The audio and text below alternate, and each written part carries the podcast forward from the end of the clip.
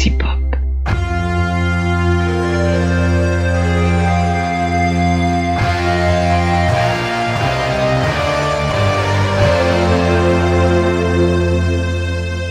bonjour, bonjour à toutes et à tous et bienvenue dans cette nouvelle émission de Trek in Storia.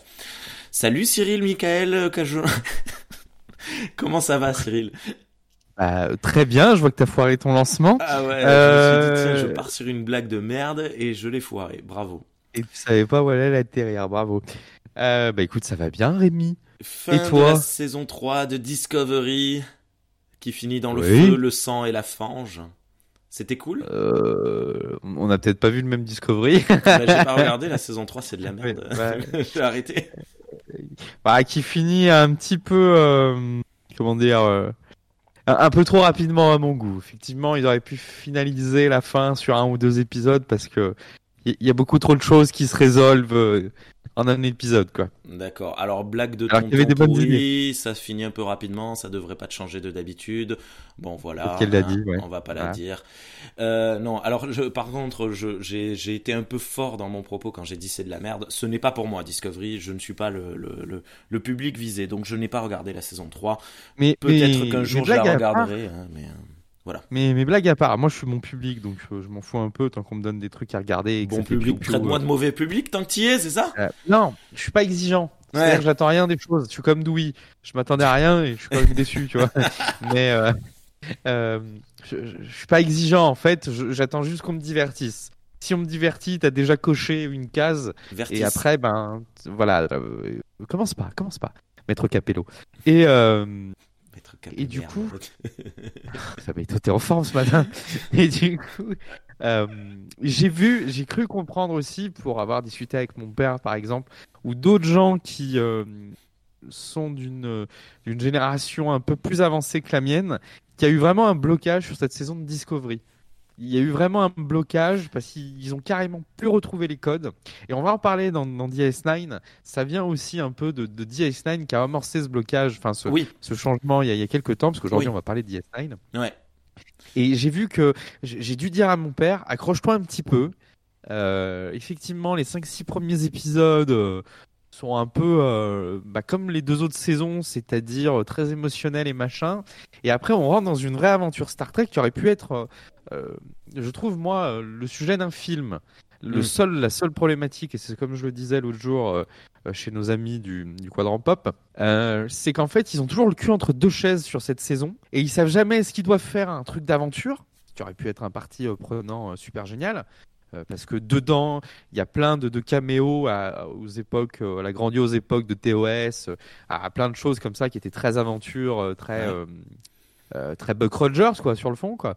Ouais. Euh, ou alors, est-ce qu'ils sont dans un truc à réfléchir le futur du futur, à se poser des questions sur les limites de la fédération et, et de qu'est-ce qui fait un bon commandant et qu'est-ce qui fait pas mal de choses. Et, et ils sont toujours entre ce deux, ces deux-là. Et, euh, et ce qui fait qu'il y a plein de bonnes idées. Mais il y a vraiment beaucoup, beaucoup, beaucoup, beaucoup de bonnes idées. Et, euh, et ça va pas jusqu'au bout. Ou alors, ils s'en rappellent à la fin, un peu à la Doctor Who, tu vois. Ils sèment plein de trucs, d'indices tout au long de la saison.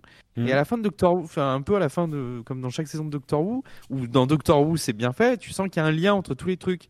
Et, et là, tu sentais que le scénariste, il se dit, ah mais merde, on avait parlé de ça, on a oublié, vite, on le rajoute.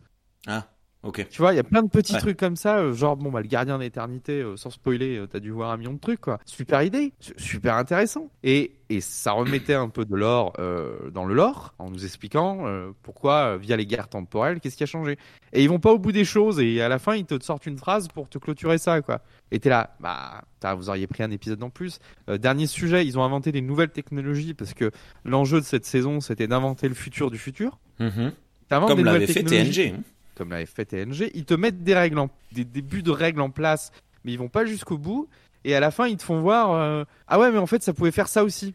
Ouais, mais vu que tu nous as pas donné les règles en amont, ben on se pose des questions et la suspension de crédulité, elle, euh, elle part. Tu vois, le, fait que les vaisseaux peuvent changer de forme très rapidement, super intelligent, super intéressant. Mais euh, est-ce que c'est létal pour toi? Est-ce que c'est pas létal? On te le dit pas. Et à la fin, on te fait voir, en fait, non, c'est pas létal pour les humains. Ok. Mais on se posait pas la question avant que vous nous le fassiez voir, et maintenant on se pose la question. Donc c'est pas bon. Hmm. Voilà, c'est plein de petits détails comme ça qui fait que c'est un peu gâché, mais le, spectacle en lui-même est très très bon. Moi, j'ai trouvé que pour un, si tu prends ça du côté aventure, c'est un super bon. Enfin, ça, ça m'a fait beaucoup penser à Star Trek Beyond. D'accord. Dans, ce côté un peu space cowboy, euh, euh, ça tire dans, faut, faut, sauver un maximum de gens, euh, voilà. Et dernière chose, si le dernier truc où je suis vraiment pas content avec Discovery, et on en parlera encore, DS9 nous a fait voir qu'on pouvait filmer des batailles spatiales massives. Et dans DS9, euh, dans, Discovery, on te fait voir plein de trucs, on te fait voir plein de vaisseaux du futur, mais toujours en plan large, limite flou, très loin. Et, la, bataille finale avec tous les vaisseaux qui viennent, Vulcain, machin et trucs, euh, on voit rien. Mm. C'est que du plan super large, tout le temps, tout le temps, tout le temps. Et du coup, ben, t'as l'impression que euh, leur Adobe a planté avant le lancement du, du machin mais... et qu'ils ont sorti ce qu'ils ont pu. Quoi.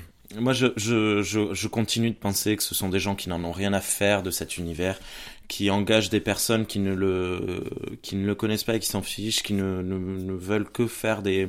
C'est un faire-valoir, en fait. C'est un truc pour des gens qui veulent se faire connaître, mais ça ne, ne, ne fonctionne pas. Je, je, je, je voilà. Je, je continue de penser que la seule chose de positive à, Discovery, c'est son euh, son casting qui est euh, qui est très divers euh, et qui qui fait du bien dans le dans le paysage actuel. Euh, mais une fois de plus, Discovery aurait dû arriver, selon moi, il y a 10 ans, voire même il y a 20 ans en parallèle de Star Trek Enterprise, peut-être. Mais enfin bref, voilà, je, suis désolé, mais Discovery c'est raté. bien, tu parles depuis tout à l'heure de, Disco de non de Deep Space Nine. On y vient dans dans cinq minutes. On va lire juste une question qu'on a reçue de Arcadie sur Twitter. Alors euh, on lit une de ces questions parce qu'Arcadie a envoyé, euh, je sais pas, euh, cinq pavés de, de, de, trois questions chacune, euh, qui sont très très passionnants, qui sont toutes sur le Discord de, du euh, de, de, Star Trek pour les nuls. Et, euh, et en fait, ce que je propose, ce que je te propose, Cyril, c'est de refaire un le prochain épisode, de refaire un épisode centré uniquement sur les questions qu'on nous pose peut-être avec un petit sujet suivant le nombre de questions qu'on va poser, recevoir. Donc envoyez-nous les des questions à nouveau et on les traitera dans le prochain épisode parce qu'en fait euh, au début je m'étais dit que j'allais tout traiter aujourd'hui mais y a, elles sont trop grosses pour être toutes traitées aujourd'hui mais euh, il y en a pas assez pour être traitées que dans une seule émission. Donc envoyez les émissions, envoyez, envoyez. Tu sais c'est la pub euh, c'est c'est quoi? C'est le Interflora. Envoyez, envoyez. Donc Arcadie nous dit, nous, nous, nous propose un peu son exposé que je trouve assez rigolo, euh, surtout qu'il t'interpelle euh, directement, il ou elle t'interpelle directement. J'ai un délire perso, mais je voulais savoir si c'était cohérent avec l'ensemble de l'univers Star Trek parce qu'il y a beaucoup de choses que je ne connais pas encore. J'aime bien imaginer que l'univers de Mad Max se trouve sur la Terre de Star Trek. En gros, lors des guerres eugéniques, l'Australie a pris cher au point que le continent entier a été enclavé euh, dans une espèce de dôme de tonnerre radioactif. Pas le dôme, pas le Thunderdome de, de, de la WWE, hein, le Thunderdome de Mad Max 3. Depuis, vraiment pas les mêmes références. depuis que ses habitants, que le reste de l'humanité a cru morts, sont devenus des punks à chiens ultra vénères en totale roue libre parce qu'ils pensent qu'il n'y a plus aucun espoir.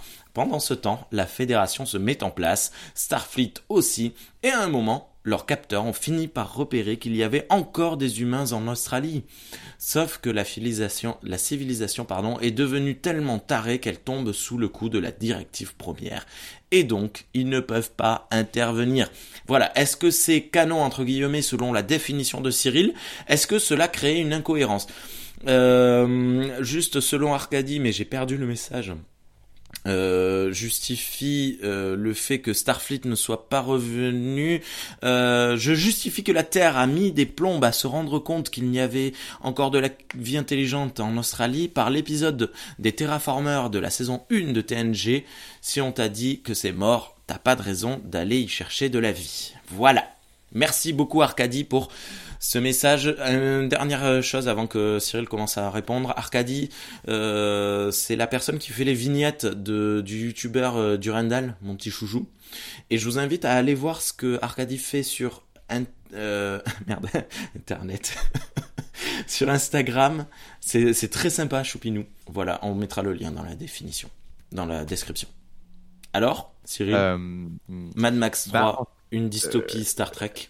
Ça pourrait être. Où est-ce qui s'est passé euh, Moi, je pense qu'en fait, il faut changer le le, cours du, du temps. Là, ça, ça, ça peut pas être quand Starfleet existe, parce que dans Enterprise, on nous fait euh, plusieurs fois la réflexion que euh, il me semble hein, que l'Australie sert aussi de terrain d'entraînement pour certaines, tu vois, pour entraîner les, futurs voyageurs dans l'espace, notamment dans le bush australien. Je crois qu'il y a deux trois phrases de Archer là-dessus.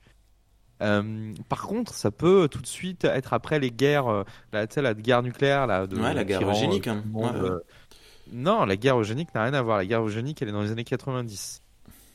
Oui, d'accord. 1990. Oui, je dans le lore de Star Trek.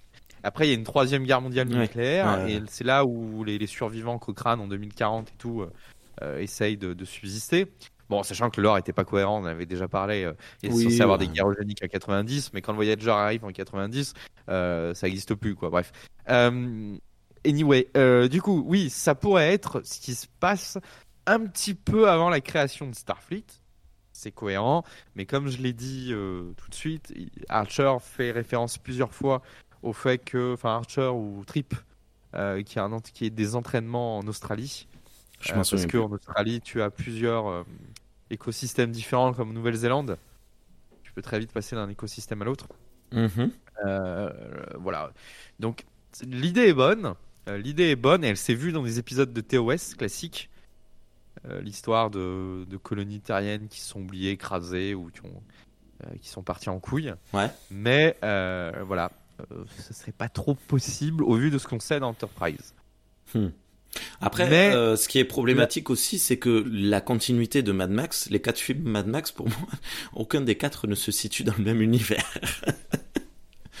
Mais Oui, euh, oui. parce que déjà, c'est quatre films indépendants, je trouve. Bon, à la limite, le 3 et le 2 euh, se, se- se- pourraient se suivre éventuellement, mais je, je trouve qu'il y a des, de telles différences entre les films. Ces quatre films d'auteur est extrêmement intéressants, mais je- j'ai du mal à les considérer les quatre dans la, la même continuité, moi. Donc euh, Ah voilà, j'ai répondu. j'ai répondu. Merci Arcadie. On traitera les autres, les, pardon, les, les questions suivantes, notamment le, le parcours à aborder euh, Star Trek dans une émission future.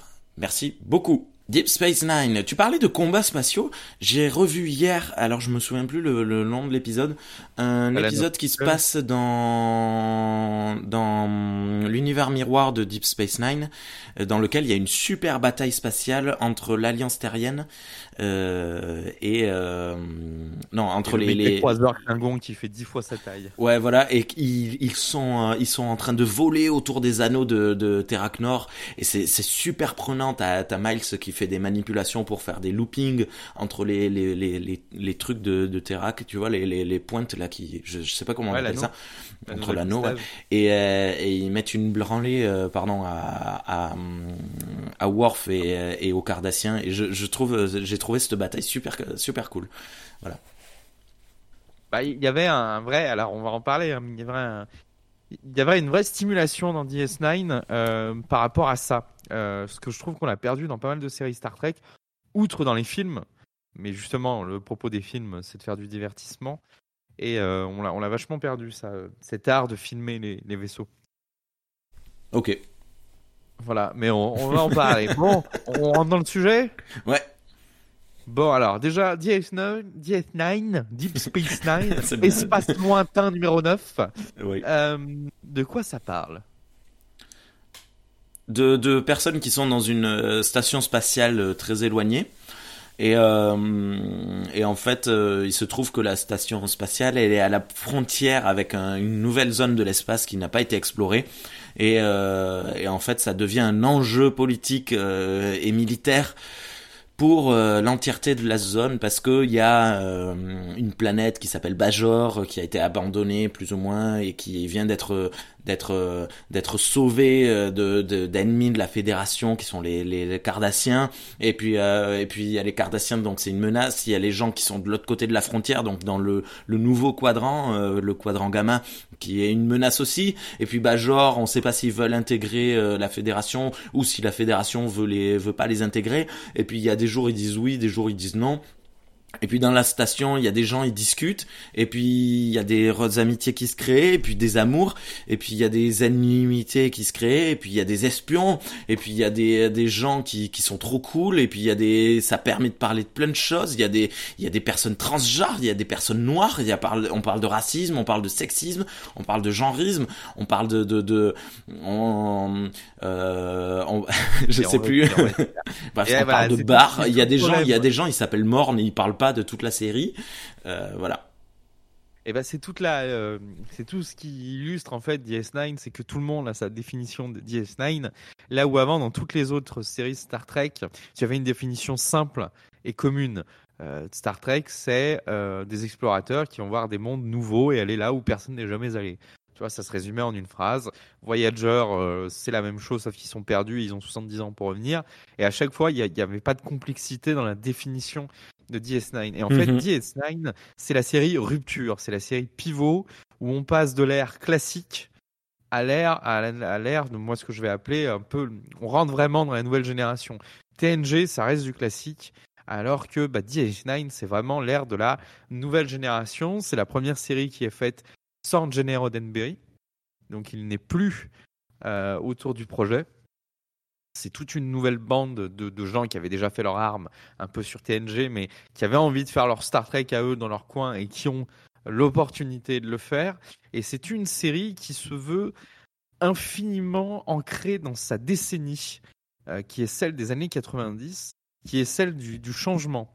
Euh, on est passé euh, mm-hmm. du changement et de la maturité. C'est-à-dire que les années 90, c'est fini l'insouciance des années 70-80 on, rentre dans un monde qui est plutôt dur, qui a des réalités, qui est un monde qui va initier un mouvement permanent et qu'on connaît jusqu'aujourd'hui, euh, qui est un monde qui change ses codes régulièrement. Et euh, DX9 rentre là-dedans. C'est-à-dire que toute la série évolue comme les années 90 et le début des années 2000 euh, dans ce mouvement permanent. Elle arrive en France en 1998 sur Canal Jimmy. Donc, euh, presque cinq ans après sa création, elle est diffusée en fait en 93 euh, aux États-Unis et elle finit en mai 1999. Donc c'est vrai qu'elle arrive un an avant la fin à Canal Jimmy avec la particularité, c'est que Canal Jimmy diffuse en même temps Voyager.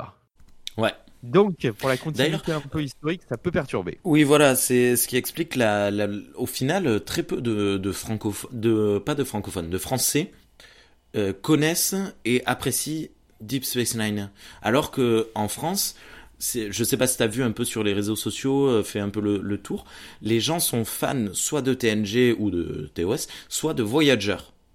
Et, euh, et Deep Space Nine est complètement zappé et lorsque les personnes connaissent ou l'ont découvert machin un peu tôt, les, les gens l'ont pas forcément apprécié.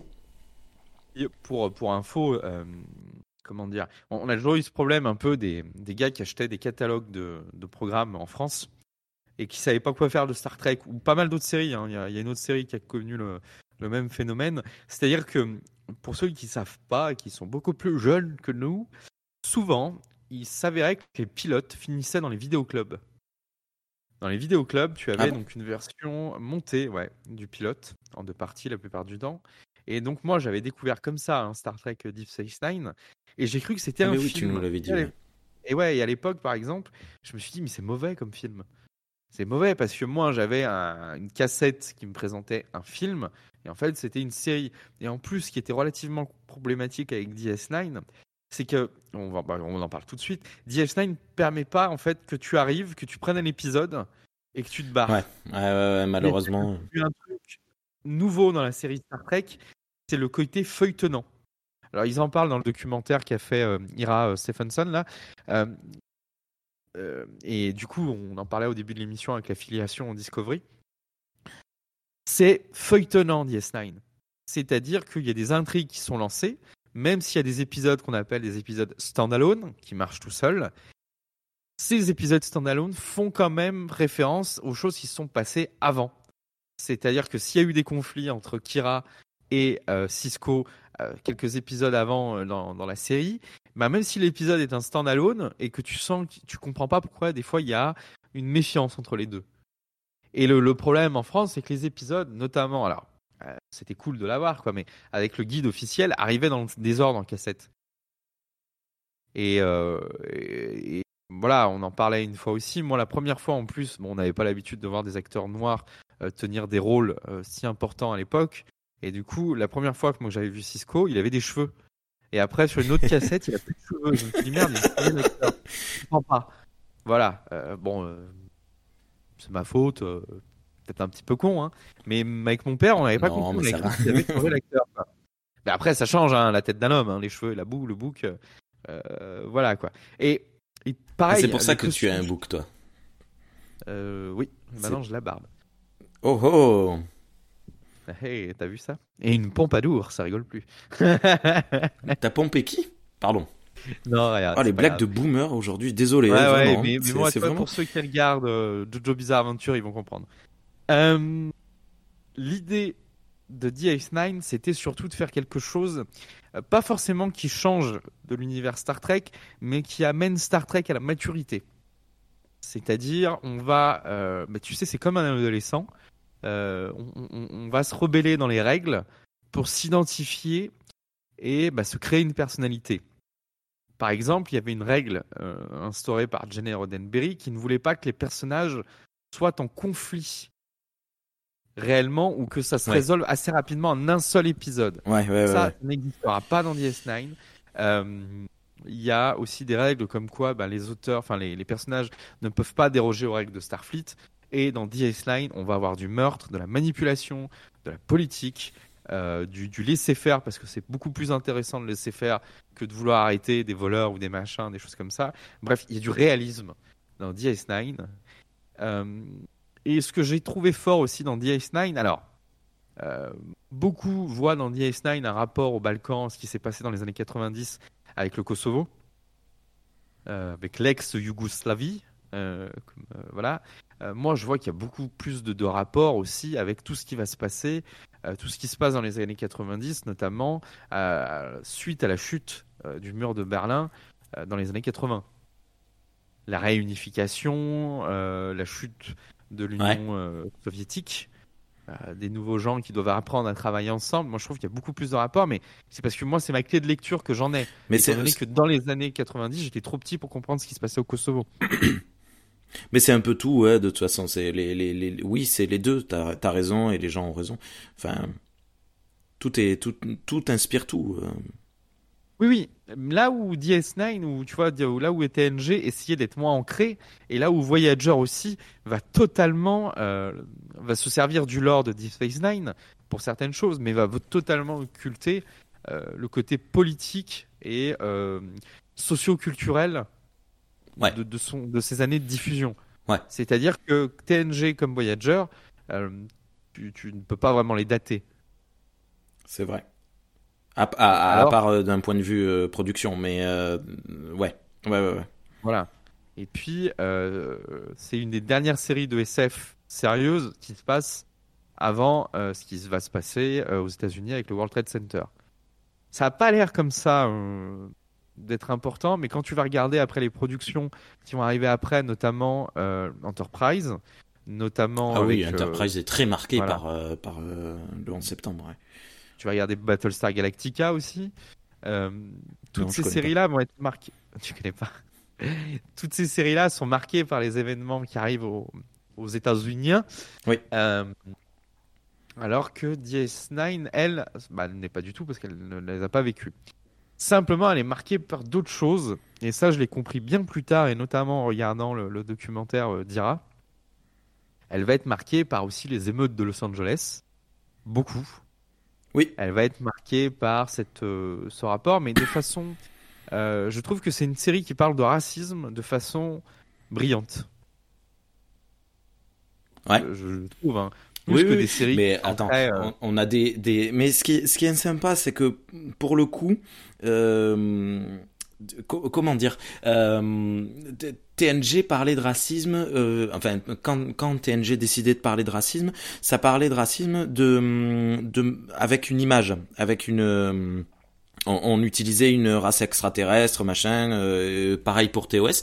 Mais quand Deep Space Nine décide de parler racisme, bam, on envoie les personnages dans le passé À une époque où il y avait de la ségrégation, à une époque où il y avait euh, de la haine de, des Noirs, on met Cisco en écrivain noir et euh, comment il doit se battre pour pouvoir être publié. Voilà, bim, tu, tu parles des choses frontalement. Et ça, c'est assez, c'est assez cool, quoi. C'est très bienvenu. Ouais, et puis tu as aussi une volonté de, de comment dire, de ne pas être dans l'accusation, comme on l'est euh, peut-être aujourd'hui assez facile, mais dans la conciliation. Tu as aussi toute cette histoire de racisme euh, des Cardassiens envers les Bajorans. Et des fois, tu as, encore hier, je regardais DS9, et tu tombes sur des épisodes où des Cardassiens essayent vraiment de faire acte de conscription j'ai eu du mal à le dire. Il ah, y, en a pas beaucoup non plus. Hein. mais notamment, tu vois, mais, mais je l'ai trouvé vachement puissant cet épisode maintenant avec le recul, avec en plus ce qu'on vit aujourd'hui. Tu sais, de ce Cardassien qui se fait passer pour son chef Duel. pour qu'on le condamne à mort. duel, un, des meilleurs épisodes de la série. Hein. Et, jusqu'au bout, il veut qu'on le condamne, machin, jusqu'à que euh, Kira essaye de lui dire, mais c'est pas ta faute. C'est le système. Et elle-même, elle, se, elle commence à comprendre que tous les Cardassiens n'essayaient pas de la tuer et que certains bah, étaient obligés de, de, faire des choses dont ils voulaient pas, quoi. Parce que c'était euh, c'était comme ça, quoi. C'était structurel. Et, euh, et, je trouvais que ça parlait de façon beaucoup plus euh, beaucoup plus maligne euh, et que ça te faisait réfléchir sans que tu t'en rendes compte en fait aux choses. Ah oui, non, mais Duel est très très bien écrit pour ça. Euh, donc, ça parle de plein de thèmes, ça parle, on, a, en a un petit peu euh, parlé, et ça commence à constituer quelque chose qui va être important et capital dans Star Trek. Ça commence à rendre Star Trek euh, intellectuel. Je m'entends dans, dans, le sens là où on avait donc déjà pour nous en Europe, je mets toujours des, guillemets pour nous en Europe euh, non anglophones, euh, on avait donc les séries qui suivaient pas vraiment, on avait les films qui étaient des épisodes très longs, et puis ça s'arrêtait là. DS9 explique, attention, pendant que nous on fait des choses, le lore continue d'exister. Les autres personnages continuent d'exister derrière. Donc ce qui va se passer dans les films TNG a un impact sur ce qui se passe dans la série DS9 ce qui va se passer sur certains personnages qu'on a entrevus, euh, des histoires qu'on a entrevues dans d'autres séries, peut avoir son aboutissement sur DS9. On a notamment euh, euh, l'arrivée de Worf, après le, crash de l'Enterprise D dans le film Génération. On a notamment un épisode crossover aussi avec une partie de l'équipage de TNG et Bashir, notamment autour de Data, qui se finira après dans TNG.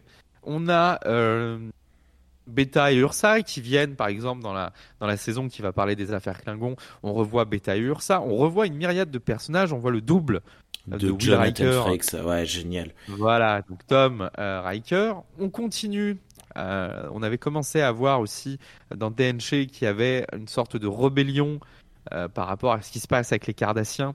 une sorte de maquis commençait à se, se faire.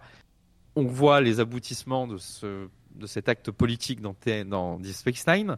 Et puis, bah, comme je l'ai dit tout à l'heure, euh, Voyager va partir de Deep Space Nine faire son aventure à cause de ce qui se passe à la fois dans TNG et qui est vachement plus étayé via le maquis dans Deep Space Nine. Et euh, arrivé à un moment, ils se sont rendus compte dans Voyager qu'ils pouvaient pas être non plus en, en discontinuité totale. Euh, quand Voyager peut discuter avec la Fédération, euh, ils s'aperçoivent que par exemple le maquis est tombé euh, ils s'aperçoivent qu'il s'est passé des choses via Deep Space Nine dans la continuité de Star Trek. Ouais, et euh, juste euh, le problème aussi, c'est que tout ce travail de la continuité, ça a ancré Deep Space Nine dans un dans une forme où les gens, je je sais pas si tu as euh, traîné un peu sur les forums, beaucoup de personnes considèrent Deep Space Nine comme un spin-off de TNG. Et moi, ça me dérange parce que du coup, euh, encore aujourd'hui, il y a des personnes qui me disent non, je vais pas regarder euh, Deep Space Nine parce que c'est juste un spin-off, on s'en fout.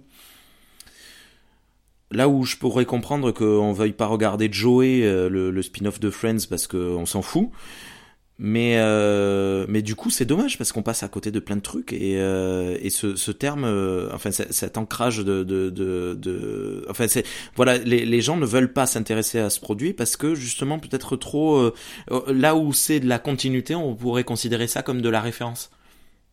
Est-ce que je m'exprime bien? Ouais. Ouais, ouais, non, mais je, comprends tout à fait parce que souvent je dis aux gens de commencer par TNG et je, leur dis, bah, en fait, vous allez faire un bloc, vous allez voir 20 ans d'histoire en 3 fois 7 saisons de TNG jusqu'à Voyager, c'est 20 ans d'histoire de la Fédération, quoi.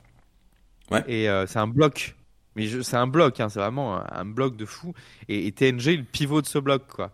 Mais je, ouais, je, j'avais jamais vu cette réflexion comme quoi c'était un spin-off. Sur le fond, je le vois très souvent. Mais sur sur euh, le fond peut-être, mais euh, ça ça va plus loin qu'un spin-off. Et puis merde, t'as déjà vu un spin-off de de cette saison, toi? Euh, J'allais dire oui, je suis en train de réfléchir. Non, Atlantis, non, voilà. que 5 saisons. Non, non, non, mais voilà. Non mais oui, euh, c'est une continuité. Mais je comprends après que ça peut euh, perturber. Euh, surtout quand on a le problème de DS9, c'est que la com qui est faite autour est très mauvaise. J'ai toujours trouvé qu'elle était très mauvaise et qu'elle était très mal amenée parce qu'on ne sait pas comment communiquer sur un truc aussi complexe. Et c'est ce qu'on disait en début. Hein. toutes les autres séries se résument en une phrase, tout le monde aura la même phrase. DS9, tout le monde aura sa définition. Ouais. En fonction de son ressenti, moi, je sais que les thèmes de la religion dans DS9 me parlent beaucoup. Euh, science et religion, euh, qui est un des thèmes récurrents. Euh, est-ce que, donc pour, pour ceux qui n'ont jamais vu DS9, on resitue un peu la chose. Il y avait une planète qui a été occupée pendant 70 ans par les Cardassiens, donc c'est évoqué dans TNG. Les Bajorans étaient le peuple opprimé, c'est évoqué dans TNG avec deux personnages, et notamment Rolaren les Cardassiens partent. Attention, c'est pas Ro espace la euh, reine, hein, euh, Rose Queen. non, c'est Ro, la reine L-A-R-E-N. C'était juste pour une blague pourrie, euh, désolé. Et, et on leur parlera de la reine. Fais-moi y penser important. J'adore ce personnage. Vraiment, beaucoup. Du coup, on est dans une situation où tu as un peuple qui doit se reconstruire, peuple qui fait appel à la fédération pour l'aider. Donc la fédération vient et l'aide. Elle prend en charge le maintien et le fonctionnement d'une ancienne station de surveillance et de mine, enfin une ancienne station minière cardassienne qui est donc rebaptisée Deep Space Nine. Euh, et il s'avère qu'en fait, bah forcément, la fédération, elle est toujours plus intelligente que tout le monde, que euh, les croyances Bajoran qui disent que bah, il existe des prophètes dans un temple céleste sont appuyées par un vrai fait. En fait, il existe une sorte de vortex stable caché euh, dans le système solaire Bajoran, ou pas loin, euh, qui conduit au quadrant gamma, donc un nouveau secteur de l'univers non exploré de Star Trek. Et mhm. dans ce vortex existe ce fameux temple céleste où des entités ne sont pas nommées, sauf par les Bajorans qui les appellent voilà, les, entités, enfin les, les, prophètes, désignent notre capitaine comme le nouvel émissaire d'une nouvelle ère. Je pense qu'on peut voilà résumer simplement voilà. Et comme tu ah, l'as dit ben, déjà déjà résumer simplement c'est complexe et c'est chiant. Voilà. Et donc cette planète Bajor qui était une sorte d'allégorie du tiers monde devient le nouveau centre d'intérêt de toute la galaxie euh, pour ben, soit le contrôle du vortex euh, soit aller dans le quadrant gamma donc forcément la fédération a ici après donc toute son utilité pour protéger les intérêts de Bajor et forcément les siens. Et tu vois, là, on commence sur quelque chose qui est nouveau euh, dans Star Trek, qui est que la Fédération n'est pas aussi altruiste qu'on veut le penser. Voilà, et ils ont des intérêts. voilà, l'intérêt de, de DS9, c'est qu'en fait, on va prendre le concept de la Fédération, le, le concept ultra utopiste, et on va l'amener à son bout du bout en montrant que ben, toute utopiste qu'elle est, euh, il y a toujours des intérêts dans, tout, dans le vivant, il y a toujours des intérêts, des intérêts de survie, des intérêts euh, divers et variés. Et tout altruiste qu'elle est, on va commencer à effriter le mythe de la Fédération et de Starfleet. Alors déjà, bah, parce qu'elle a des intérêts géopolitiques, euh, parce qu'il y a de la guerre, il y a des choses comme ça. Deuxio, bah, parce que à ces frontières de la Fédération, et eh ben, et c'est là qu'on revient sur un truc, toi, cette ça travaille souvent, euh, bah, à ces frontières de la fédération, il y a de l'argent. Pourquoi il y a des enjeux libéralistes et capitalistes. Parce que c'est un truc que tu ah, parles souvent, tu dis, euh, à chaque fois que Starfleet maintenant doit se retrouver coincé, euh, on peut pas imaginer une histoire sans que Starfleet doive faire, doive, tu vois, faire appel à du libéralisme, à du capitalisme, à de l'argent. Ouais, Et c'est vrai que sur la, la saison de Discovery, c'était la dernière, en plus, c'était que ça, quoi. C'était qui sait qui va accumuler le plus de dilithium, quoi qui était le nouveau, euh, nouvel or étalon de, l'univers de Star Trek. Ouais. Et euh, Ah mais j'ai perdu. Ah oui, non, non, si, euh, je, ben, à nouveau hier, hein, je, regardais un épisode encore de, de, de Deep Space Nine et Cisco dit à un moment à, sa copine, euh, il lui dit, je, suis un officier de Starfleet et avec beaucoup d'humour, il lui dit, je suis un paragon de, du bien. Et j'ai trouvé ça super drôle parce que il le sait que, que, que pas du tout en fait. Et c'était assez cool quoi. Voilà, et euh, donc on a l'argent, on a après on a aussi le développement de plein de, de nouvelles espèces euh, qu'on avait entreaperçues dans TNG, notamment euh, les Ferengi, les, Ferengi, les Bajorans et les Cardassiens. On aura donc une nouvelle espèce avec euh, le Dominion et euh, sa cohorte de création génétique, à savoir euh, les Gemadar et les Vorta. Ouais. chose que j'ai trouvé assez intéressante et là aussi peu exploitée, mais bref, on va pas se perdre, on va suivre le, le déroulé. Euh, on a aussi euh, une confirmation dans DS9, euh, quelque chose qui a instauré TNG sans le vouloir et qui va être confirmé maintenant avec DS9, c'est que chaque série Star Trek aura son ennemi global. Donc TNG c'était avec les Borg, très peu utilisé. Euh, Deep Space Nine, ce sera Ouais. donc avec le Dominion. Et Voyager, euh, bah, ça sera avec les Borg et la fameuse espèce, euh, ce 8742 là, qui est un chiffre euh, rallonge là. Je mets au défi qui Euh, que ce soit de se rappeler. à d'y arriver là. Mais euh, ça confirme ça et on l'aura vu dans les autres séries. hein. Enterprise aura les Xindi euh, et euh, Discovery aura pendant un temps les Klingons. Et puis là, dans cette nouvelle saison, la chaîne d'Orion. À chaque fois, il y aura un, un méchant récurrent. Pourquoi? Contrôle Pour aussi. Feuilletonner. Contrôle aussi, voilà. Pour feuilletonner, feuilletonner, feuilletonner. Euh, chose très intéressante, c'est euh, dans le documentaire aussi, donc, dont je parlais tout à l'heure. Et Euh, Picard aura son soi-même comme ennemi. Mais je pense que c'est à la fois super cool ce qu'ils ont fait DS9 et c'est à la fois la fin aussi de Star Trek comme on la connaît. Et c'est là que tu te rends compte qu'il y a un schisme. Ouais. Euh, qu'il y a un schisme. Oui, oui, oui, que totalement. Beaucoup de gens décrochent de. Et, et tu vois, euh, la série qui arrive avec le Pike va totalement annihiler, annihiler le côté feuilletonnant des choses pour revenir à des, épisodes standalone. Alors ça, c'est ce que qu'on va nous annonce, mais on, on verra. hein. Je, je sais pas, Voilà. je sais pas si ça qui sera. fait pendant longtemps Voyager aussi, c'est-à-dire il n'y avait pas vraiment de côté feuilletonnant. Euh, DS9 va lancer ça sur des intrigues en 3, 4, 5 épisodes, notamment sur les fins de saison. Euh, ce qui était très mal vu à l'époque au sein de la production aussi et au sein des chaînes de télévision qui n'aiment pas ça du tout parce que ça les obligeait à respecter une chronologie et à pas diffuser les épisodes dans le désordre. Ouais. Et euh, ça, ça les contrariait beaucoup. Et on leur disait ça ne va pas marcher. On a vu que sur DS9 ça marchait pour plein d'autres choses. Donc on l'a dit, DS9 ça parle de religion, ça parle de science et de religion. Qu'est-ce que de la croyance, qu'est-ce qui est du fait?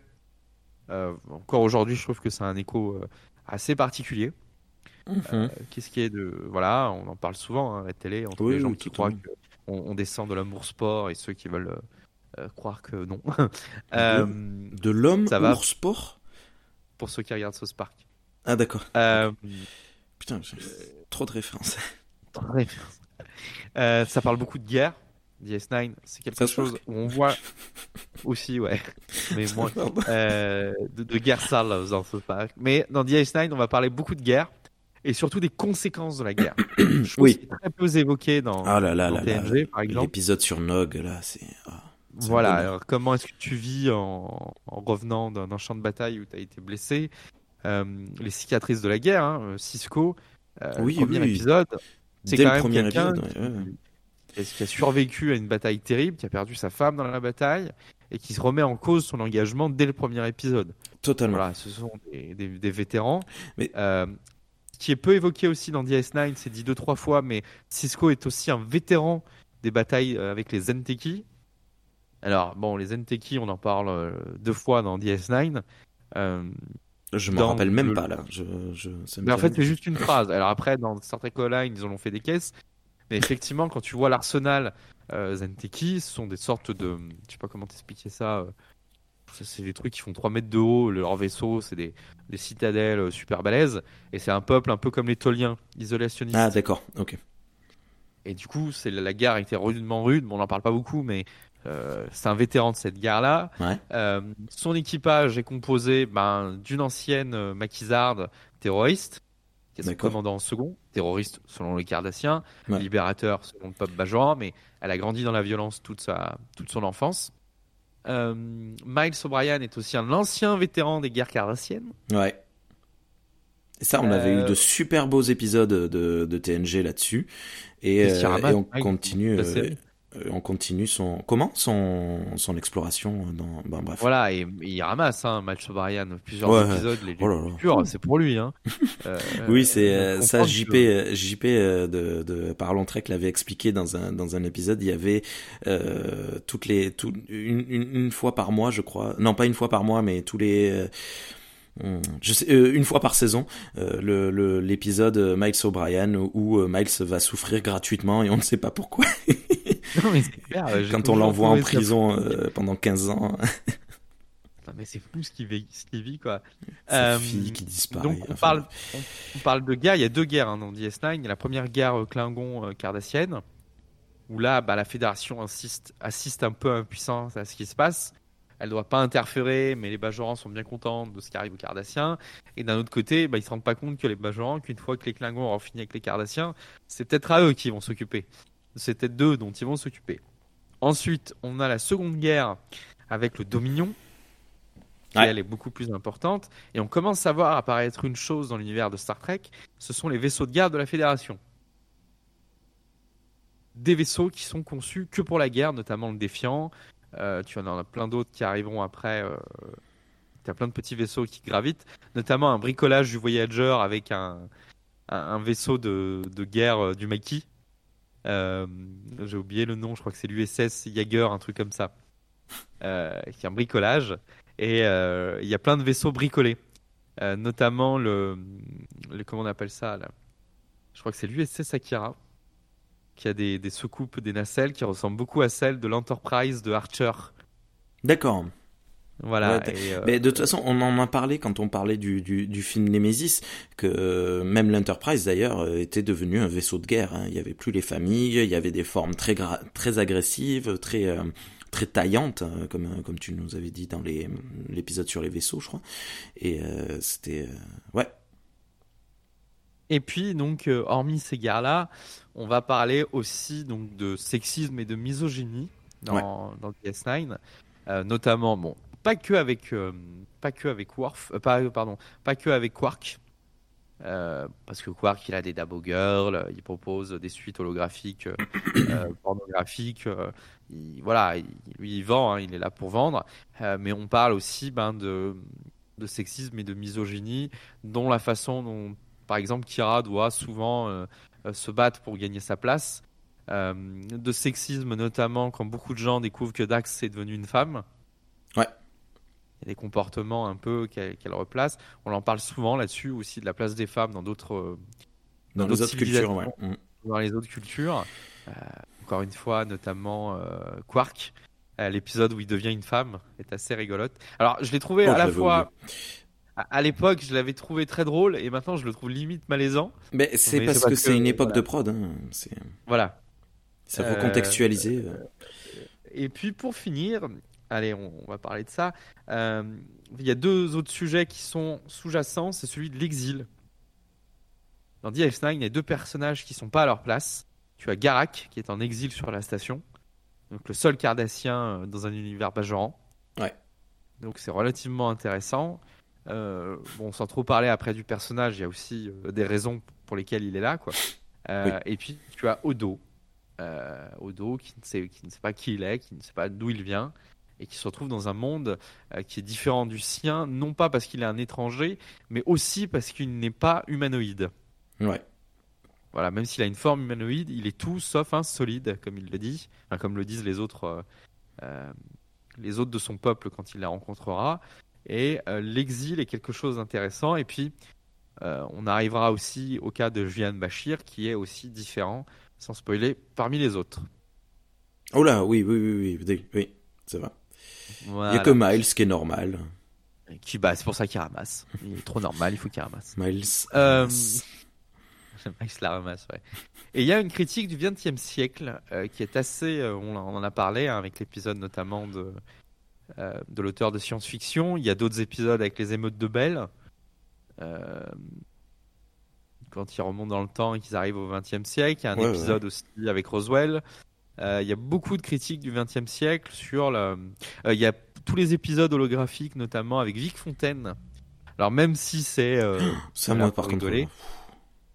par exemple, Cisco au début refuse de jouer le jeu euh, dans, le, dans, le, délire de Vic Fontaine. Pourquoi? Parce que euh, il dit bah voilà, Vic Fontaine, c'est Las Vegas des années 60-70.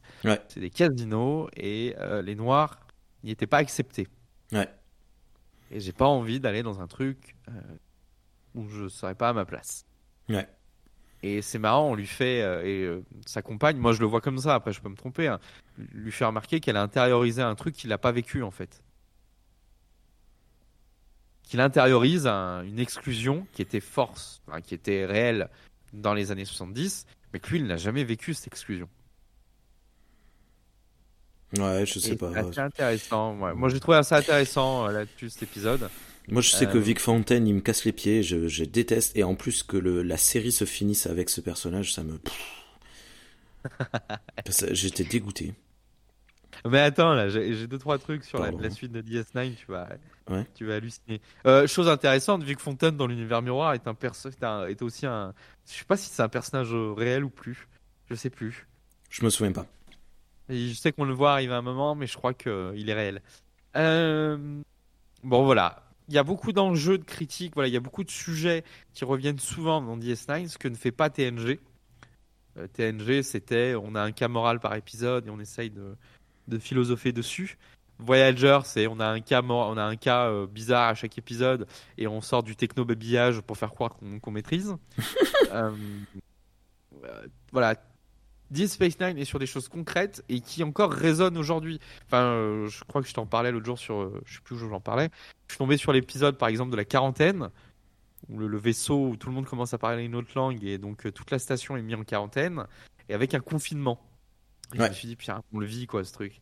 Avec des réactions de dit mais on le vit, ce truc, quoi. C'est, c'est, le tufur. Bref, DS9, c'est ça. C'est plein de thèmes. fait déjà euh, une petite heure là qu'on parle des thèmes. Donc je vais vite passer euh, à la suite. DS9, c'est aussi une guerre télévisuelle.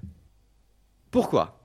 Quand ça sort, DS9, euh, la première saison, elle sort, je vous ai dit, en janvier 93 on a une série qui pointe le bout de son nez euh, en 94 qui s'appelle Babylon 5. Hmm. Et la série euh, reprend des choses communes, à tel point qu'on a toujours cru qu'il y avait une guerre entre les deux séries, à tel point elles étaient semblables. C'est-à-dire que chaque série parle d'une station orbitale, une station, pardon, tout court, pas orbitale, d'une station qui est le lieu d'enjeux politiques après une période d'incertitude et de conflits. Chaque série euh, reprend le fait qu'on va mettre un vétéran de guerre aux commandes de la station. Les deux vétérans de guerre ne sont pas commandants, euh, ne sont pas haut gradés, euh, mais ils sont là parce qu'ils ont une expérience. Les deux stations se retrouvent à côté, l'une d'un trou de verre stable et l'autre, ce que dans Babylon 5, c'est des jump gates. Donc un jump gate vital euh, majeur dans, dans, dans, Babylon 5. et, et les deux émissions étaient super sérielles. Babylon 5, à chaque fois que tu ratais un épisode, tu comprenais pas tout ce qui avait bougé. D'accord. Et les deux épisodes avaient aussi en commandant en second une femme. Ouais. Donc, beaucoup, beaucoup, beaucoup de similitudes, à tel point que ben, les fans de Babylon 5 disaient euh, Star Trek a tout copié, à Babylon 5 et les fans de Star Trek disaient la même chose. Ouais. Il n'y avait pas les fans des euh, deux euh Évidemment, moi j'ai toujours aimé les deux. Hein. Quand j'ai découvert euh, DS9, après j'ai regardé Babylon 5. Et puis effectivement, il y a des sujets communs, notamment la religion. C'est un sujet, enfin la religion. Justement, dans Babylon 5, il n'est pas de question de religion au sens cultuel. Il est question de croyance. Ouais comment t'expliquer les choses? Dans Babylon 5, il y a deux entités, un peu comme dans Star Wars. Il y a le côté obscur de la même question et le côté euh, lumineux de la même question. Et en fonction de d'où se situent les races et les personnages, euh, ben, du coup, ils n'ont pas le même point de vue. Euh, par exemple, il y a, j'ai oublié mes mots, mais dans Babylon 5, pour aller très vite, il y a un peuple qui te demande qui es-tu et l'autre qui te demande que veux-tu. D'accord. Voilà. Et en fait, ces deux êtres, et c'est là où on est plus dans la croyance que dans la religion, c'est ces questions qui sont posées par deux entités euh, qui représentent deux races, mais multimillénaires, euh, je crois même elles ont des milliards d'années, et c'est limite des Q, quoi. D'accord. Et en fonction de la réponse que tu donnes, elles influencent le destin de ton, euh, de ton espèce, quoi. Et donc voilà, simplement, Babylon 5 est quand même beaucoup plus sériel. Euh, la série était pensée sur ces cinq saisons d'entrée de jeu. Mhm. Donc il y avait des enjeux, euh, euh, voilà, il y a beaucoup d'enjeux. et si, en plus, bon, tu me diras Deep Space Nine aussi, mais il y a, y a le, statu quo change à chaque saison.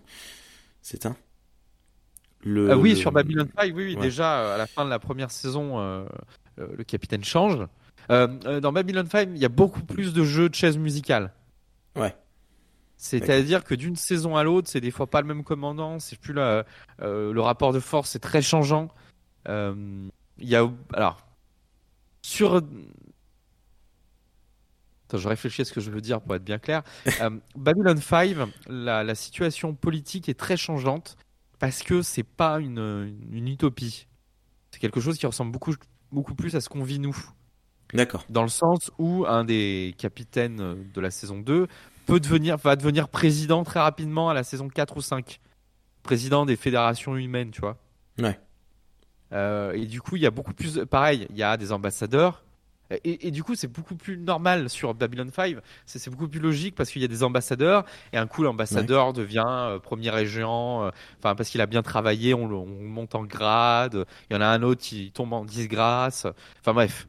Il y a beaucoup plus d'enjeux et ça va beaucoup plus vite, comme dans la vie réelle, en fait. Ouais comme dans la vie réelle. Alors que c'est vrai que euh, dans, dans, Star Trek, il y a une certaine léthargie des choses euh, qui peuvent basculer, mais même par exemple dans l'épisode euh, dans DS9, arrivant, il y a une sorte de putsch militaire qui est fait par Starfleet. Ouais. Pour prendre le contrôle de la fédération, enfin par certains membres de Starfleet pour prendre le contrôle de la fédération. Même là, tu sens que même s'ils avaient eu le contrôle, ils n'auraient pas changé grand chose sur le fond, quoi. Ouais parce que c'est beaucoup plus dur à changer, c'est pas le même rapport de force, bref.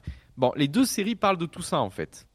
Euh, et pour la petite histoire, il s'avère qu'en fait, euh, les deux séries se sont stimulées. Euh, notamment, Babylon 5 a permis en fait, a servi de brouillon à Star Trek. Pour faire simple, les deux séries, quand elles ont été produites à peu près en même temps, étaient pas, enfin les, deux équipes qui produisaient les séries n'étaient pas au courant qu'il allait avoir une série que l'un et l'autre produisaient une série sur une station spatiale. Ouais la légende voudrait que, effectivement, vu que le programme allait être acheté par la même chaîne de télé à l'époque, oh, oh. pour faire simple, les grands grands producteurs qui comprenaient rien à rien ont vu qu'il y avait deux séries qui se faisaient sur le même thème et avaient voulu voir mettre en compétition les deux séries pour voir laquelle serait le plus intéressante à diffuser. Et du coup, notamment euh, pour la suite de, pour, pour créer Deep Space Nine, les producteurs auraient soufflé à l'équipe de production que ça serait bien que ça se passe sur une station orbitale. D'accord. Bon, il n'en est pas du tout question, par exemple, dans le documentaire sur euh, Deep Space Nine. C'est pas évoqué. Ils voulaient eux tout de suite partir sur une station, mais il y a cette petite légende qui fait que, euh, voilà, c'est pas invraisemblable que ça soit passé comme ça, sachant que ben, les deux programmes devaient être diffusés sur le même bouquet de chaînes à la base, et que lorsque sort Babylon 5, qui était en développement depuis plus longtemps que Deep Space Nine, il s'avère qu'il y a une sorte de, jeu de chaîne musicale aussi au niveau des décideurs de chaînes et hmm. des gens qui rachètent des chaînes et qui les vendent et machin, et que Babylon 5 se retrouve sur une autre chaîne de télé finalement, et que ben à un an de différence, euh, les deux programmes se fassent concurrence sur le même thème. D'accord. Là où euh, les, gens de Star Trek, enfin les, producteurs de Star Trek de l'époque l'avouent clairement, ils regardaient ce que faisait Babylon 5 et notamment ça a permis de décider Star Trek de passer au CGI. Ouais.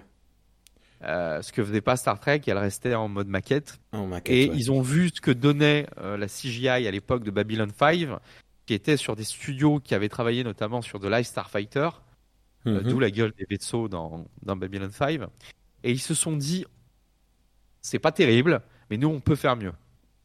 nous on a la compétence de faire mieux Et ça sera vrai. C'est-à-dire que quand tu regardes Babylon 5, les effets visuels ont super mal vieilli, c'est moche.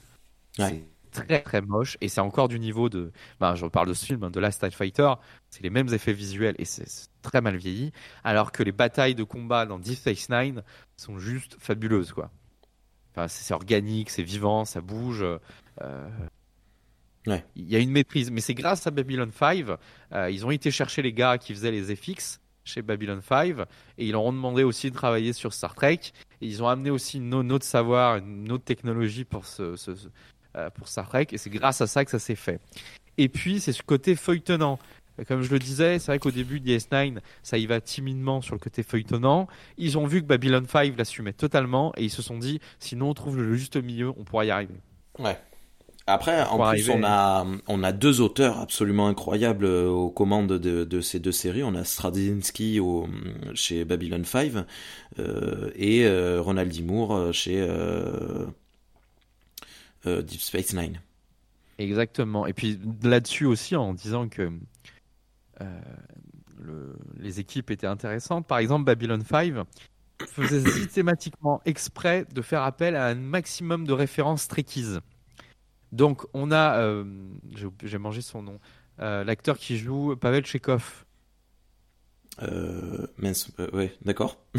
voilà, qui est un méchant récurrent dans, enfin un méchant récurrent, un, un protagoniste récurrent dans Babylon 5. On a Magel Roddenberry qui vient jouer deux trois fois aussi un personnage dans Babylon 5.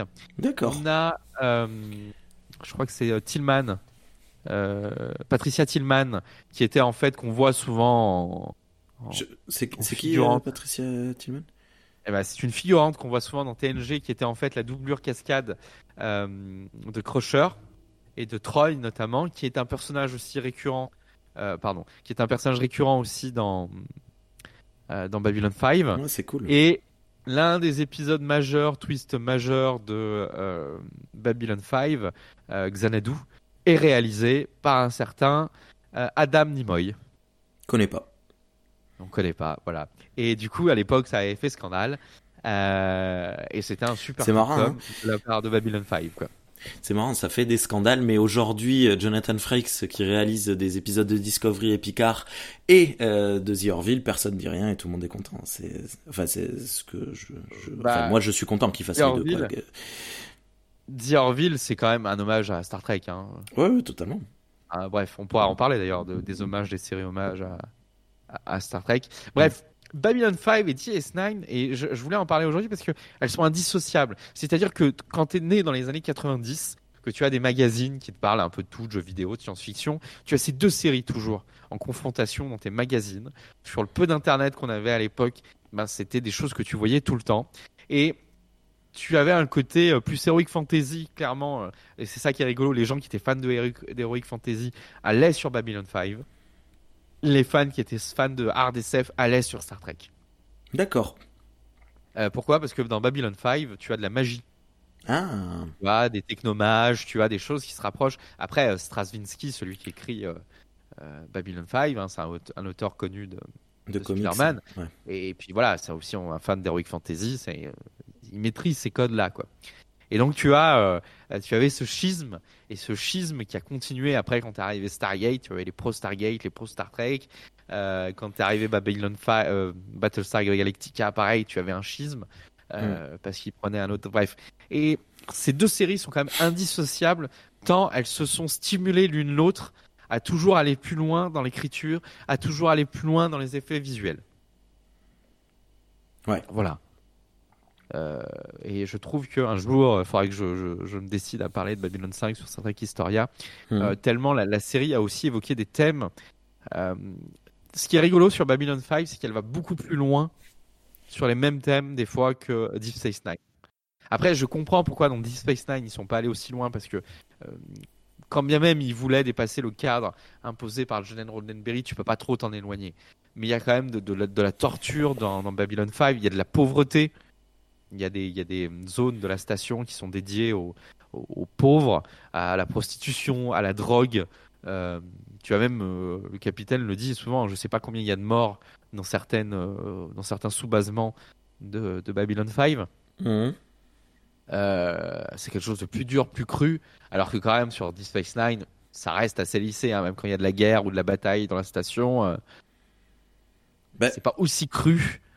Enfin, il y a quand même un mec qui se fait crever un œil par un gars qui mange tous les jours, quoi. Juste par plaisir, tu vois, dans Babylon 5. Euh, ouais, mais euh, d'un côté, euh, quand tu avais la continuité, rien que le, le fait d'avoir la technologie des réplicateurs, tu pouvais pas faire des, des gens pauvres qui ne pouvaient pas manger.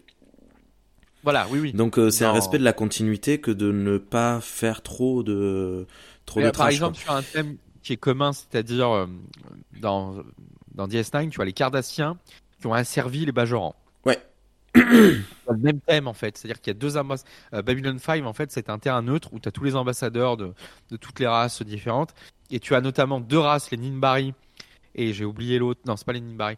Tu, tu, as en fait deux, euh, les Centauri, voilà, qui ont esclavagisé un peuple pendant des milliers d'années, euh, un peuple un peu reptilien, et tu as en fait ce même thème, ce thème du pardon ou de la lutte. Et par exemple, Babylon 5 prend le thème de la lutte sans fin. Ouais dans le même délire des, des prophéties, par exemple. Euh, l'un des deux peuples, euh, celui qui a, qui a torturé l'autre, a des dons de préscience.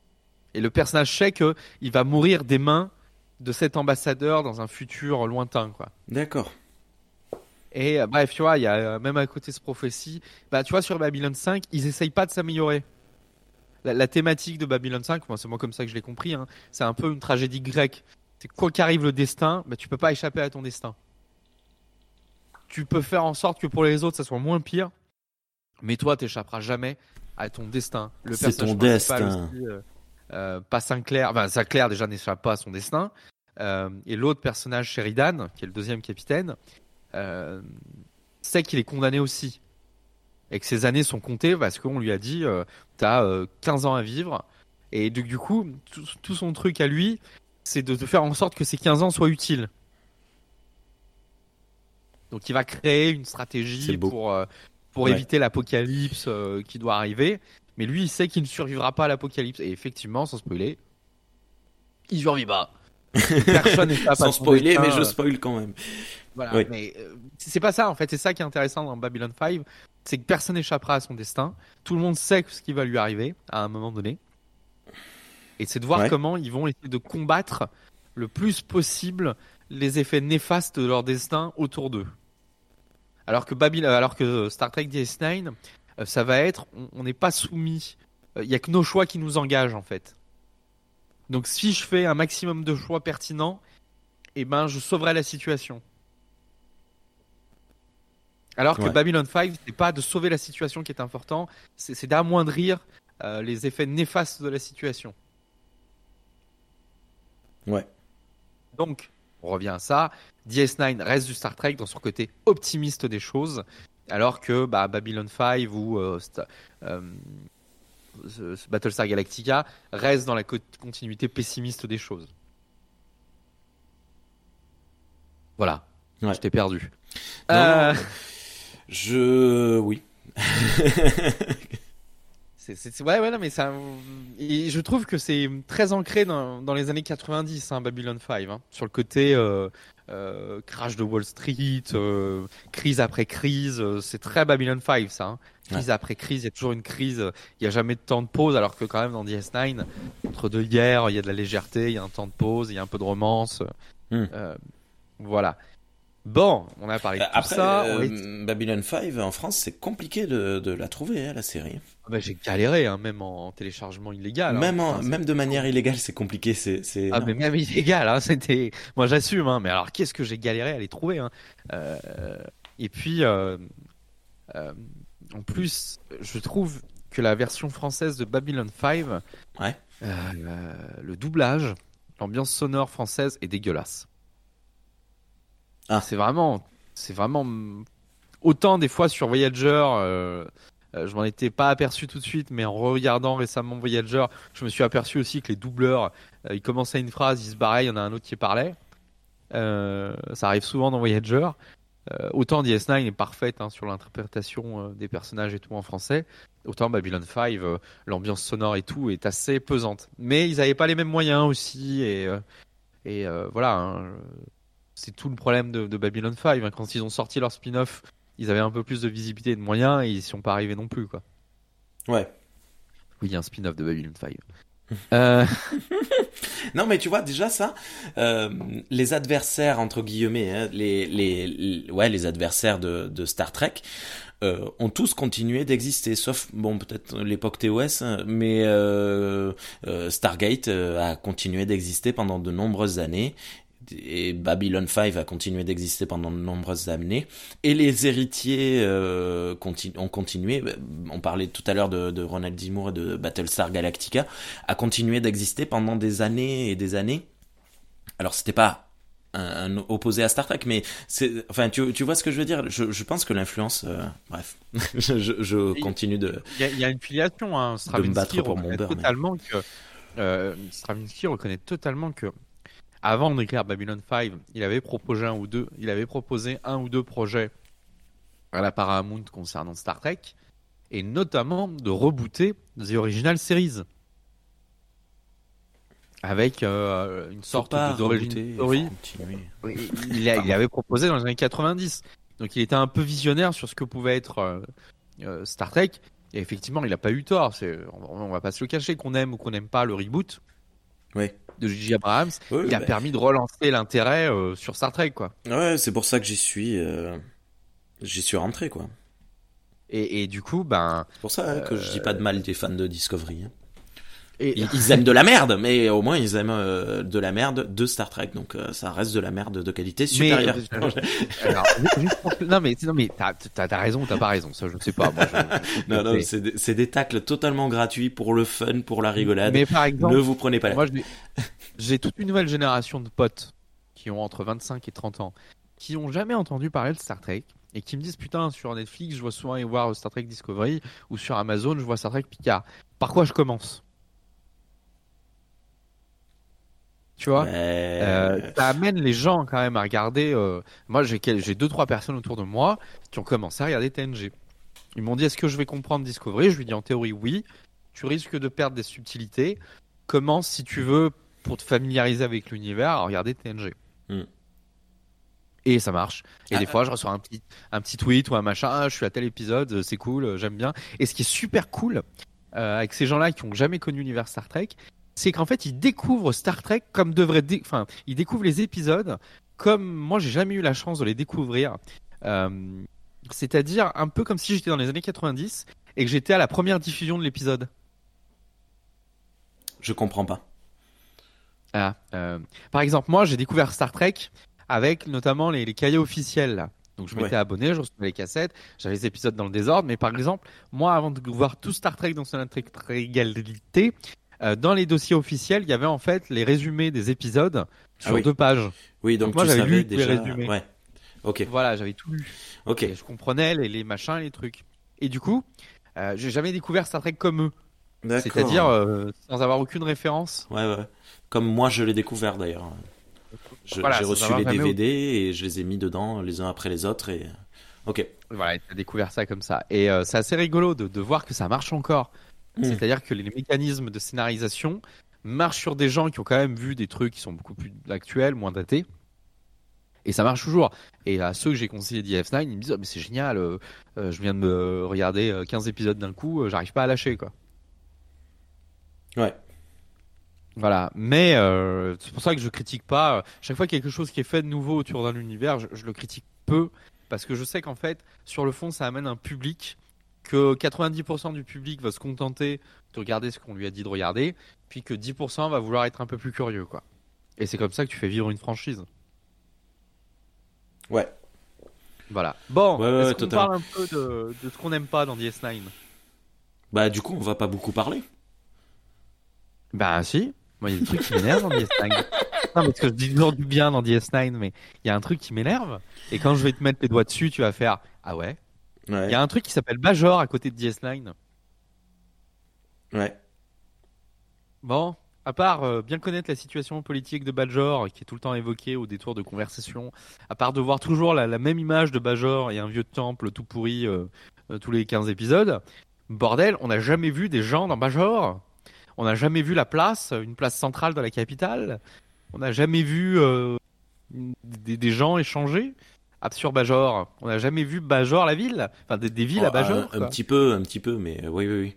On voit des, enfin c'est quand même le sujet central. Je veux dire, ils ont fait une super station, ils auraient pu faire un ou deux décors de Bajor. Ils y vont tous les deux jours, quoi. Tu vois ce que je veux dire? C'est toujours évoqué Bajor et c'est jamais, on n'est jamais sur Bajor. Euh, ou quand on y est, on est dans des pampas, on est euh, dans des collines, euh, qui pourraient être n'importe quelle autre colline. Ouais. la pampa. La pampa. ouais, ouais, non. On voit, voit jamais Bajor, on sait pas comment vivent les Bajorans. on les voit que dans la station. Euh, et du coup, moi, c'est un truc qui m'énerve profondément. Ouais, bon, après, on, voit deux fois Ferenguinard, euh, on sait pas comment vivent les Ferengis, etc. C'est pas le sujet. Bah, encore trop. Bah, c'est pas le sujet non plus, les Bajorans. Je, je, trouve, je trouve que Ferenguinard, on la voit bien. C'est-à-dire les petites maisons à la Hobbit, euh, euh la porte ronde. Euh, tu, tu, vois un peu le. Ouais, je trouve. Ouais. non, non, mais y a, ça m'a vraiment embêté. C'est-à-dire d'attendre Star Trek Online pour me balader sur Bajor, dans les villes, ça m'a fait chier. Ouais, mais après, même les Bajorans, de manière générale, il y avait un gros souci, c'est que dans l'ère TNG, les Bajorans étaient vus comme des euh, un peuple opprimé ou un peuple résistant, c'est tout. Il avait que ces deux, deux facettes de la même pièce. Et dans Deep Space Nine, c'est juste un peuple de d'anciens opprimés qui est hyper religieux. Ils ont aucune autre facette, aucun euh, aucune nuance. Il n'y a aucun Bajoran qui ne soit pas euh, religieux. Le seul que l'on nous présente pas comme religieux, c'est le, hum, j'ai oublié son nom, le terroriste qu'on nous présente dans la première saison.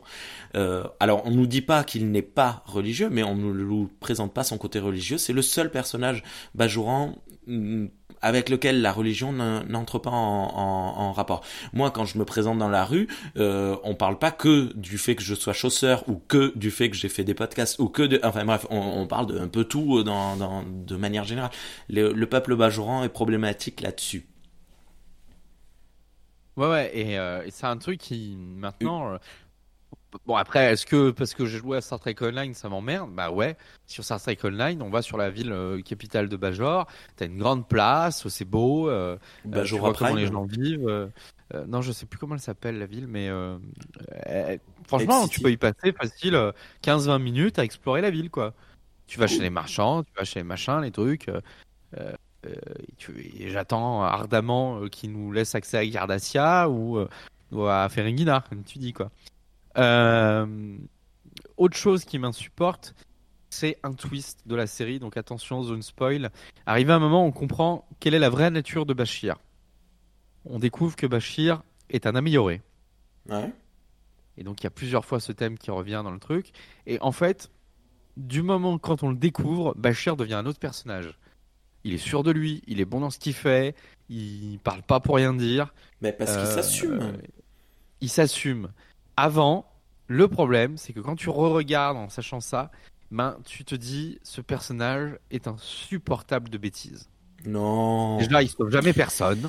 Non, ben il a jamais personne à sauver. Et puis c'est surtout que c'est pas le. Il fait oh, des autopsies. d'accord. Non, non, non, c'est pas vrai. Moi, moi, je trouve que ça me gêne que. Là, il y a un épisode euh, où il sauve euh, Jack, euh, Jack Cisco là, qui est dans l'épisode La Muse. Jake, il est, il est, il est pris. enfin bref ce qui m'embête en fait, c'est que ça, aurait pu être amené, moi, euh, tu vois, on a l'impression que ça fait on-off. Oui, oui, totalement. Et, et du coup, ben, je, me dis, je suis conscient que ça se trouve, ils ont eu l'idée à la troisième saison, ou à la quatrième. Ah, mais c'est totalement ça, évidemment. Et, que, et du coup, je trouve que ça gâche après la relecture. Alors que d'autres personnages évoluent bien, c'est-à-dire Kira, au début, est est brute, euh, revêche, euh, elle passe du de la haine aux larmes euh, en deux secondes quoi. Elle aussi elle a un bouton on/off et après elle est beaucoup plus subtile, elle est beaucoup plus douce, beaucoup plus dans la nuance. Elle découvre l'amour. Mais oui, oui, oui, totalement. Mais je, je suis, je suis tout à fait d'accord. Et mais euh, Bashir, d'un côté, ça allait devenir un Mayweather, ça allait devenir un personnage qui ne sert à faire que de l'humour et pas grand chose de plus. Du coup, ils se sont dit, on va le sauver en lui donnant ça. Et moi, je trouve que oui, c'est, c'est, c'est, euh, comment on dit, artificiel, ça se sent, mais bon, euh, tant pis. Ça sauve le personnage. et puis un peu un, des autres défauts que moi j'ai dans, dans DS9, c'est ce que j'appelle l'hypocrisie fiscale de la fédération. Oh là là euh, non, mais on en parlait souvent, c'est-à-dire que euh, le ce qui est intéressant dans DS9, c'est qu'ils sont à la frontière de la fédération et qu'ils peuvent pas être intransigeants avec leurs valeurs dans un monde qui ne les connaît pas. Et par exemple, euh, Cisco fait quand même du chantage à Quark plus d'une fois en lui disant tu payes pas tes loyers à la fédération. Si demain tu les payes, euh, c'est du chantage à l'argent quoi. Oui, oui, oui. Il lui dit euh, on ne te demande pas de loyer. Euh, ouais, mais je veux pas faire ce que tu me fais. Ok, alors t'as tant de retard d'année de, de, de loyer. c'est rigolo. C'est un, petit, un petit malin. Mais attends, franchement, écoute-moi maintenant, ferme les yeux une seconde et tu remplaces Cisco par euh, merde, euh, comment il s'appelle, euh, euh, Riker. C'est un malin. Tu as la même chose. Tu remplaces Cisco par Riker ou par Kirk. Tiens, Kirk aurait fait les mêmes choses, à part qu'il aurait mis une ou deux mandales en plus à à, à Ferengi. Mais euh, moi, je, je je trouve pas si incohérent que ça. Ouais, après, cette histoire d'argent, ça me. Oui, On en parle beaucoup dans, dans DS9 quand même. Oui, oui, oui c'est très, très récurrent. Et tu sens que, et tu sens que c'est là que ça commence le fait que, tu vois, dans Voyager, ils sont loin de la fédération. Ils parlent pas d'argent, ils parlent de troc. Hein. Oui, oui, bah, de toute façon, ils en ont pas d'argent, ils ont pas de crédit. Donc, euh, et puis même s'ils en avaient, ils sont dans un endroit où ils n'auraient pas cours leur crédit. Donc, euh. tu sais que c'est à cause de DS9 que je me dis, mais attends, ils reçoivent un salaire, les, les gars de la fédération? Euh, alors, je, je sais plus, c'était expliqué dans un dans un épisode via Jake que oui et non, euh, c'est-à-dire ils ont des ils ont des ils ont de quoi je, me euh, souviens plus. Ouais, En, gros, effectivement, je vois ce que tu dis. En gros, la fédération, quand ils sont dans des zones comme ça, leur verse une sorte de, de solde et qui peuvent convertir en latinium. Euh, ouais, je, je me, ouais, voilà, oui, c'est ça. Oui, oui, ben oui, Jake a des barres euh, de, enfin bon, Jake, il est, il est pas de la fédération, mais il a, il a des barres de latinium. Je, je me souviens plus comment c'est expliqué, mais oui. Et euh, la dernière chose, enfin après, une des dernières choses qui m'énerve par rapport à, à, DS9, c'est, alors, ça m'énerve et ça m'énerve pas, mais c'est un peu des fois le jeu d'Avery Brooks qui est très jazzy dans son jeu. Ah ben oui, mais bon, voilà. Et, du coup, des fois, tu, quand tu connais pas, c'est tout le problème de DS9, je pense aussi, quand tu connais pas le personnage en dehors du rôle. Quand il ouvre ses mains là et qu'il sourit, putain, moi j'adore ce mec. Voilà, tu te dis, il cabotine et il surjoue. Tu vois. Et une fois que tu connais le mec dans ses interviews. En fait, il joue pas du euh, tout, il est comme ça dans la vraie vie. Il est comme ça, voilà. Il est comme ça et, et tu dis, ok, d'accord, bah, effectivement, c'est cohérent avec le personnage. Mais ça peut créer une, une distance avec des gens qui connaissent pas ou qui s'intéressent un peu à, à l'acteur en dehors de, de Star Trek, quoi. Totalement. Voilà. Et c'est totalement justifiable. Et je, je, ça, qu'on me dise j'aime pas, euh, j'aime pas euh, Deep Space Nine à cause de, de Avery Brooks, je, je comprendrais totalement. Euh, mais c'est comme ça. Bon, allez, pour finir, j'avais une petite anecdote autour de DS9 et de, et de Rollaren. Euh, Rollaren, qui est un personnage qui, dont on n'entend plus parler à la fin de TNG, une fois qu'elle trahit une dernière fois la Fédération. C'est un petit peu le, le Montebourg de l'espace. Euh... Arnaud non, ah oui, il change de veste quand, tout le temps. Euh, la, la blagounette, en fait, c'est que dans l'univers des romans, la reine continue d'exister. Donc, un coup, elle continue avec le maquis.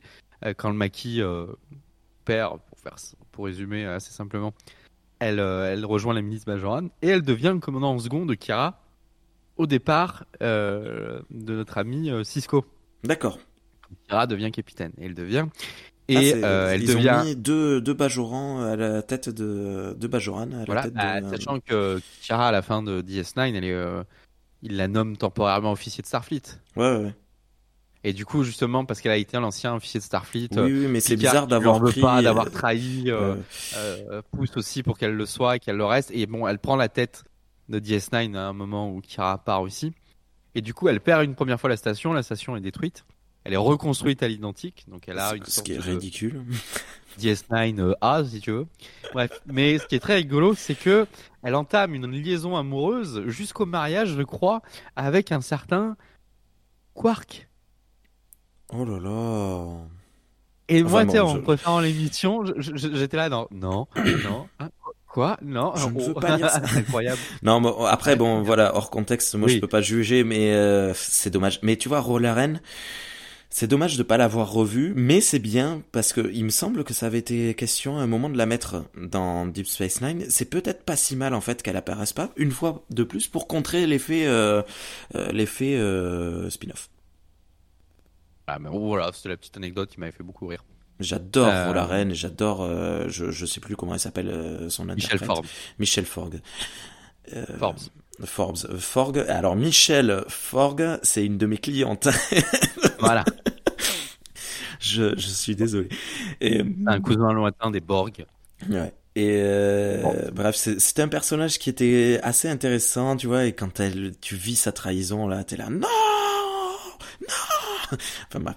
Et et donc je sais pas en fait si je suis content de pas l'avoir revu dans DS9 et ou de si je suis content de l'avoir revu. Je, je sais pas. Bon bah voilà, c'est à peu près tout ce qu'il y avait à dire sur DS9. Ouais. Et toi, t'as des choses à dire? Moi, j'adore. Je continue d'aimer. Je, c'est une série qui prend du temps euh, à être appréciée. Je trouve dommage que peu de monde euh, l'apprécie et que beaucoup de monde la considère comme un sop de l'espace. Moi, ça me, ça me saoule parce que le mot sop est vachement insultant, je trouve.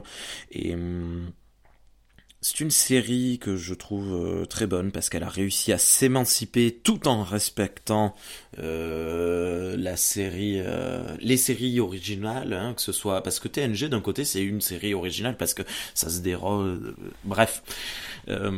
Deep Space Nine se, détache de TOS et de TNG tout en les respectant et ancre euh, l'univers de, de, Star Trek dans une réalité profonde euh, grâce, on n'en a pas parlé, mais grâce à, à l'intelligence de Starfleet, euh, la section 31 grâce également à l'univers miroir, rend l'univers miroir beaucoup plus euh, concret et réaliste que, que, que, ce que ça avait été fait jusqu'à présent. Moi, j'aime je, beaucoup Deep Space Nine et je, j'aime beaucoup ça. Et à chaque fois que je regarde un épisode, alors il y a des épisodes mauvais. Tu vois, l'autre jour, toi, je sais que tu l'aimes bien, mais je regardais l'épisode euh, où Bashir est un agent spécial là de, de un 007 de dans dans dans le holodeck, euh, dire Bachir, c'est ça? Oui. Bachir m'en votre. Et euh, d'ailleurs, c'est peut-être, euh, c'est peut-être euh, via ces épisodes-là que qu'ils se sont dit, on va le rendre super intelligent d'ailleurs. Ouais. Euh, enfin bref, et qui vous l'ont envoyé dans la section 31. Moi, c'est un, un, épisode que je trouve nul. Je le trouve cool parce que tu sens que les acteurs et les actrices s'éclatent parce qu'ils jouent autre chose que leurs personnages normaux. Ils surjouent tous Kira, mais Kira, qu'est-ce que... Ah là là, Nana Visitor, elle se elle pète un plomb dans, ce, dans cet épisode. Garak aussi, c'est... c'est, c'est euh c'est génial. Mais euh, bon, c'est des épisodes un peu nuls, mais tu vois que j'aime bien quand même regarder. Mais bon, bref, voilà. Mais euh, je sais plus où je voulais en venir. Je, moi de, de, de S9, j'adore cette, j'adore cette série quoi. C'est, c'est, euh, ouais. Moi, si on veut me retrouver dans Star Trek Online, je suis souvent sur DS9. Ah. Les bruits de fond de, de, de, de S9 sont bien faits? Oui. Bah, l'ambiance sonore, j'allais en parler. Ouais, c'est un truc de fou. Euh. Il enfin, y a vraiment un souci du détail sur DS9 qui est euh, hors du commun. Mm -hmm. Les, les, bruits de fond, euh, le décor euh, il est toujours en mouvement. On dirait pas comme ça, mais les gens, il y, y, a de la vie. Tu sens qu'il y a de la vie. C'est pas un décor euh, pour être là et puis on filme de près, un peu comme sur Voyager par exemple. Il ouais. y, y, a de la vie sur DS9 tout le temps. Il y a ouais. des enfants qui courent, il y a des gens qui s'arrêtent à la fenêtre. Il y a des gens qui prient, prient dans la dans la rue et tout. C'est cool. C'est euh, voilà, il y a de la vie, il euh, y a de la cohérence et ça rend le truc immersif au possible quoi. Ouais. Euh, non non mais Deep Space Nine c'est vraiment c'est vraiment une série très vivante. Hein. C'est. Et puis euh, pour la petite histoire aussi, sur une des premières versions de Star Trek Online, ouais. Star Trek Online a le délire de faire tout. T'as l'impression que tout est Notre-Dame de Paris tout est très grand, très haut de plafond. tout, le temps, tout le temps. Même les conduits de la passerelle. Et euh, sur la refonte, enfin, même les conduits dans les vaisseaux, tu sais. Et sur la, et pareil, donc DS9, c'était genre super grand, quoi. Et tu perdais un petit peu ce côté euh, exigu, parce que ça reste une station euh, relativement exiguë, quoi. Et là, sur la refonte, ils ont repensé à ça à l'échelle. Et du coup, tu sens cette ambiance où bah, quand tu es au Repitech, là, là où ils mangent tout le temps, là, bah, t'es un peu serré les uns avec les autres. Ils ont repensé à tout ça et c'est encore plus immersif. Ouais. Ça c'est cool parce que c'est vrai que souvent, alors je j'ai peu de connaissances de MMO, mais souvent dans les MMO, t'as des grands couloirs, des grands espaces où les gens peuvent passer tous ensemble. Mais c'est vrai que t'imagines dans, dans dans Deep Space Nine, les gens ont du mal à se croiser parce qu'il y a des choses au sol, hein, euh, partout. Euh, les couloirs sont sont un peu arrondis et pas très très grands. Hein. Tu peux marcher à, deux côte à côte, mais si tu croises une troisième personne, t'es obligé de t'arrêter. Et, euh, je trouve ça, je trouve ça, euh, cool, c'est bien qu'ils aient fait ça dans Star non, mais tous les soucis du détail dans, dans DS9 sont. Enfin bref, on pourrait en reparler de tout ce qui a été fait plus tard un jour, mais il y, a un vrai souci du détail, il y a un souci du plateau. Du euh, Plein de choses. Du plateau. En fait, tout ce qui n'a pas marché, enfin tout ce qui a été compliqué dans TNG a été amélioré en fait dans DS9.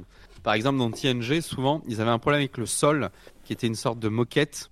Ouais. Et euh, ils ont galéré à trouver un sol qui fasse pas de bruit quand les acteurs marchaient. Ça a l'air con comme ça. Ça a l'air très con. Mais en fait, bah non, c'est pas con parce que le preneur son, il peut pas enlever ces bruits-là, quoi. Mm. Au début, il tournait avec des chaussettes et tout, mais dès que tu voulais faire un plan large, tout le monde devait mettre les chaussures, donc. Euh, tu vois, c'était bref. Et ben DS9, euh, ils, ont ils ont pris le parti, donc en rajoutant du bois derrière. Ouais. Et ce qui donne de la vie, quoi. Ouais, non, non, mais c'est excellent. Voilà. Ok. Ben écoute, euh, on, je pense qu'on a fait, euh, on n'a pas fait, le tour parce qu'on on fera jamais le tour de, de, Deep Space Nine parce que c'est tellement génial. Ça mériterait euh, d'être son propre univers au lieu d'être un simple spin-off. Et bref, merci beaucoup Cyril pour toutes ces informations et et pour cet échange sur, sur Star Trek Deep Space Nine. on se retrouve dans quelques semaines euh, avec un, épisode donc euh, comme on a dit recentré sur les questions. Hein, envoyez des questions si vous voulez, autant que vous voulez sur euh, un peu tous les sujets. N'hésitez pas d'ailleurs même à envoyer des questions si vous voulez réagir sur les émissions précédentes de, ou je sais pas. Ah tiens un peu. moi j'aimerais bien savoir les si, si les gens ont des questions sur tes épisodes journal de bord. Euh, sur euh, Star ah Trek Historia. Voilà, si vous avez des questions là-dessus, moi j'aimerais bien faire un, espèce de making of. Bref, voilà. Donc envoyez, envoyez. Et euh, après, on s'occupera de la prod de quoi? De Voyager, d'Enterprise, de TOS. Allez, Voyager, on continue dans Voyager? C'est parti. allez. À très bientôt. Bonne soirée, Cyril. Bonne ou journée d'ailleurs peut-être. Bonne journée. Et au revoir. Ciao, ciao, ciao. Oh.